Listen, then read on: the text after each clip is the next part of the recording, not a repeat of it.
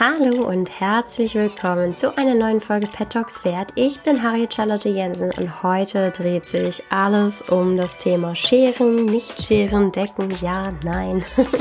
Pet Talks Pferd, der Deine Tierwelt Podcast mit Pferde.de Expertin Harriet Jensen. Jetzt langsam aber sicher wird es ja auch wieder ein bisschen kühler, kälter draußen. Die Pferde schieben Winterfell. Der eine oder andere von uns hat vielleicht noch ein paar Turniere im Herbst geplant, sofern es denn die aktuelle Lage zulässt.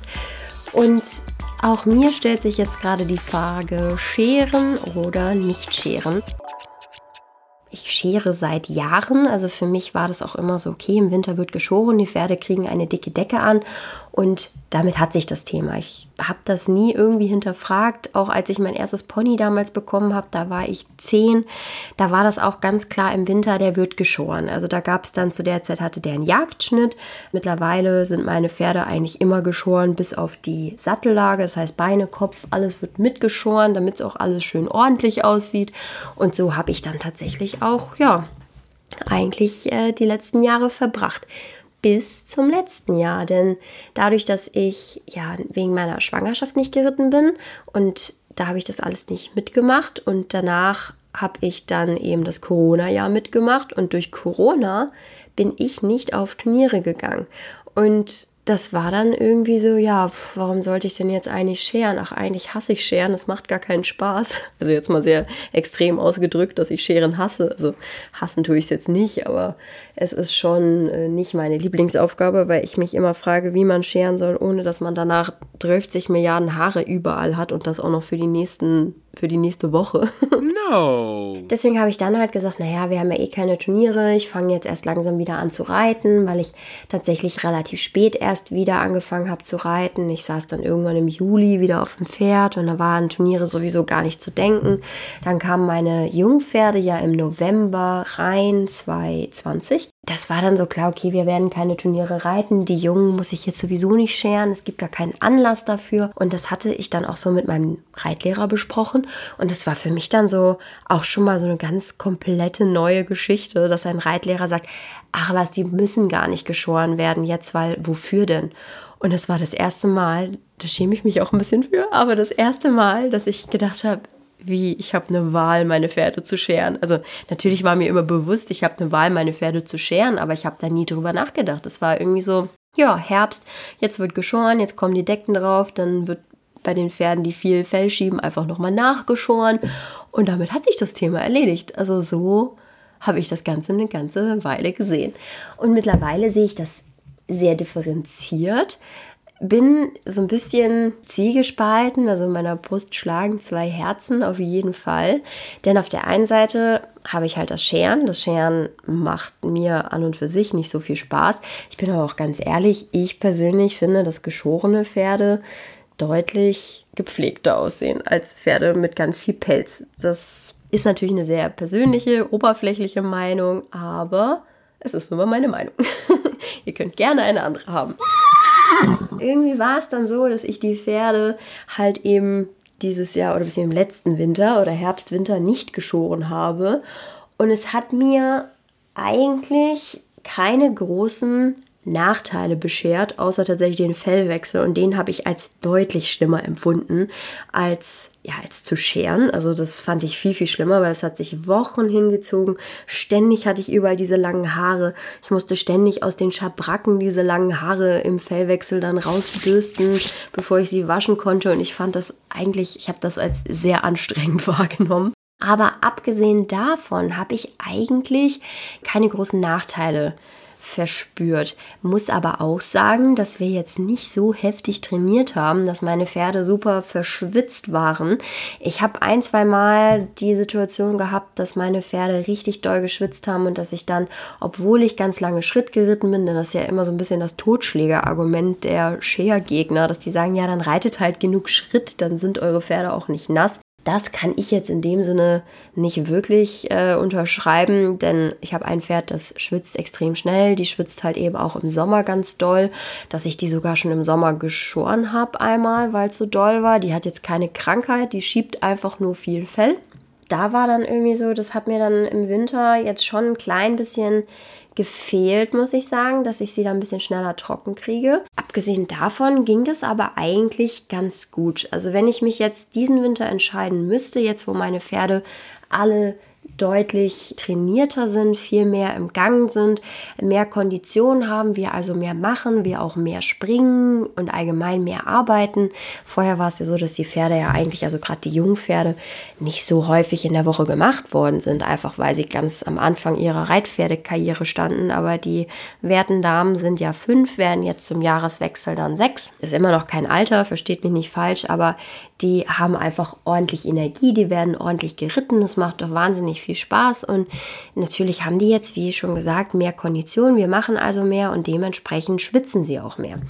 Und da ist für mich jetzt irgendwo der Punkt, wo ich sage, auch ich glaube, ich werde dieses Jahr tatsächlich wieder scheren. Zum einen, weil ich hoffe, dass wir vielleicht das ein oder andere Hallenturnier mitnehmen können und ich nicht möchte, dass meine Pferde dann nachher irgendwie schwitzig auf irgendwelchen Anhängern stehen oder ich da irgendwo Schritt reiten muss. Wir wissen ja alle, dass es ein bisschen kompliziert sein kann mit den Abreiteplätzen.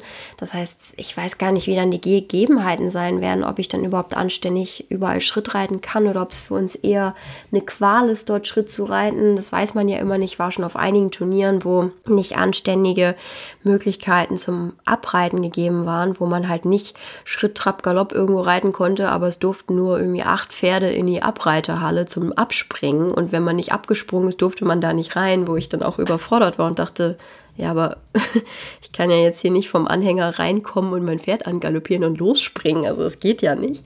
Und deswegen ist das, glaube ich, jetzt so für mich der Moment, wo ich sage, oh, ich glaube, ich werde meine Pferde dieses Jahr auf jeden Fall wieder scheren.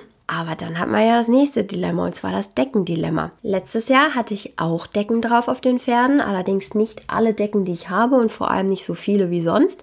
Dieses Jahr werde ich dann demnach wieder deutlich mehr Decken brauchen. Das heißt, ich muss viel mehr Deckenmanagement machen. Ich habe ja fünf Pferde. Ein Pferd wird allerdings nicht geschoren, weil der wird noch gar nicht geritten. Der ist noch viel zu klein. Einer wird aktuell nicht so viel geritten, nicht weil er irgendwas hat, sondern weil er einfach ein entspanntes Leben hat und auch kein Turnierpferd ist.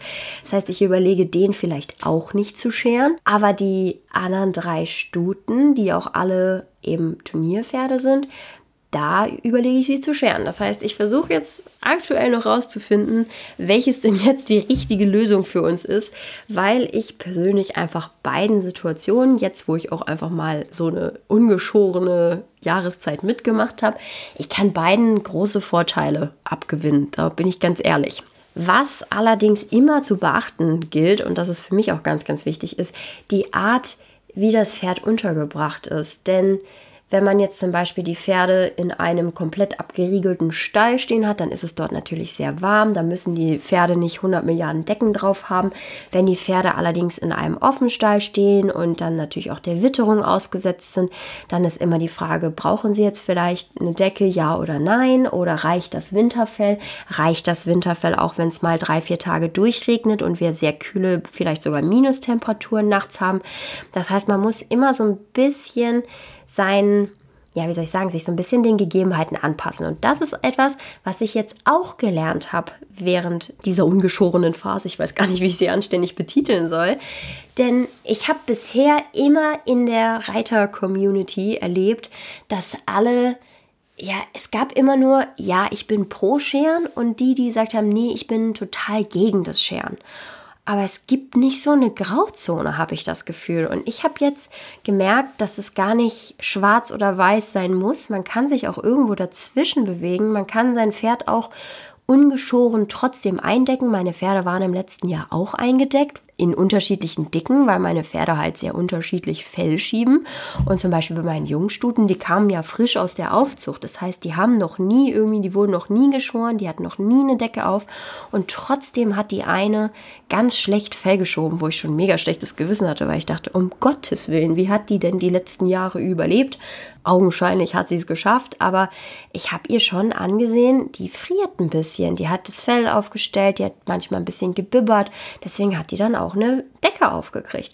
Und das ist dann natürlich wieder so eine Situation, wo man merkt, es gibt nicht den einen goldenen Weg, der dann für alle Pferde irgendwie universal zu gehen ist. Also es gibt nicht nur entweder du scherst und packst da 1000 Milliarden Gramm drauf oder du scherst nicht, sondern es gibt halt auch ganz viele Zwischenlösungen, die dann auf das jeweilige Pferd, die Haltung und auch auf den Besitzer irgendwie abgestimmt sein müssen. Und das ist für mich die größte Erkenntnis aus dieser ganzen Geschichte. Ah. Das Deckendilemma, muss ich ganz ehrlich sagen, hat allerdings natürlich noch so ein paar weitere, ja, zieht so ein bisschen was mit sich. Und das eigentlich am meisten, wenn die Pferde geschoren sind, weil sie dann eben auf Unterstützung von uns Menschen angewiesen sind. Und zwar welche Decke zu welcher Zeit. Eigentlich gibt es dann so diese, gerade in dieser Übergangsphase gibt es dann Momente, wo man sagt, heute Nacht müsste das Pferd das drauf haben, aber ab morgen dann das, vielleicht mittags mal so. Das heißt, theoretisch könnte man sein Pferd drei, viermal umdecken im Laufe von 24 Stunden.